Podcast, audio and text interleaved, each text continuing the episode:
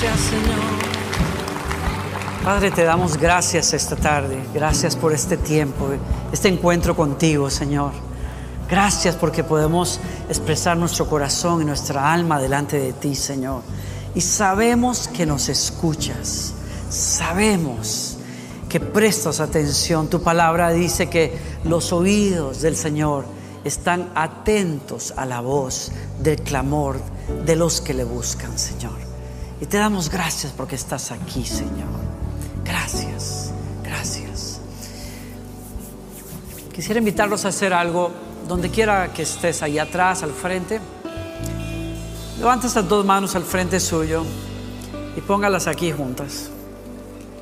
¿Sí?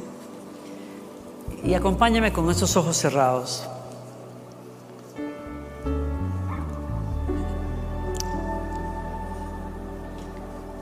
Cuando esas dos manos se juntan, estamos expresando que nuestro corazón está en acuerdo con el cielo, con el Señor. Y dile conmigo, Padre nuestro que estás en el cielo, te bendecimos porque nos dejas llamarte Padre, porque nos hiciste hijos. Soy tu hijo, tu hija, no por lo que haya hecho o dejado de hacer, sino por Jesucristo, mi Señor y mi Salvador. No estoy de pie por mí mismo, estoy de pie invocando tu nombre, porque Jesús abrió el velo y me acercó a ti. Soy tuyo. Y tú eres mío, Señor. Tú eres mío. Tú eres mi Padre, mi Dios, mi confianza, mi castillo, mi refugio, mi luz y mi salvación. ¿A quién iré sino a ti, Señor? Te invoco de corazón, Señor.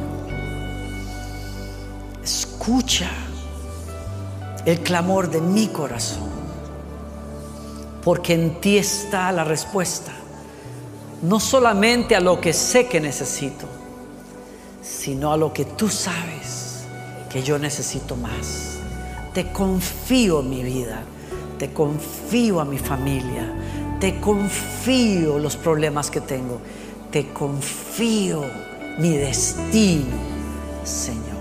Te llamo mi buen pastor te seguiré a donde tú me guíes, a donde tú me llames, porque lo que tú me llames a hacer, sé que me das la gracia para cumplirlo. Tú eres, Señor, mi amor. Tú eres, Señor, la razón por la que estoy aquí. Vivo para ti, Señor. Vivo por ti, Señor. Que tu nombre sea santificado en mi vida. Que mi vida traiga gloria a tu nombre.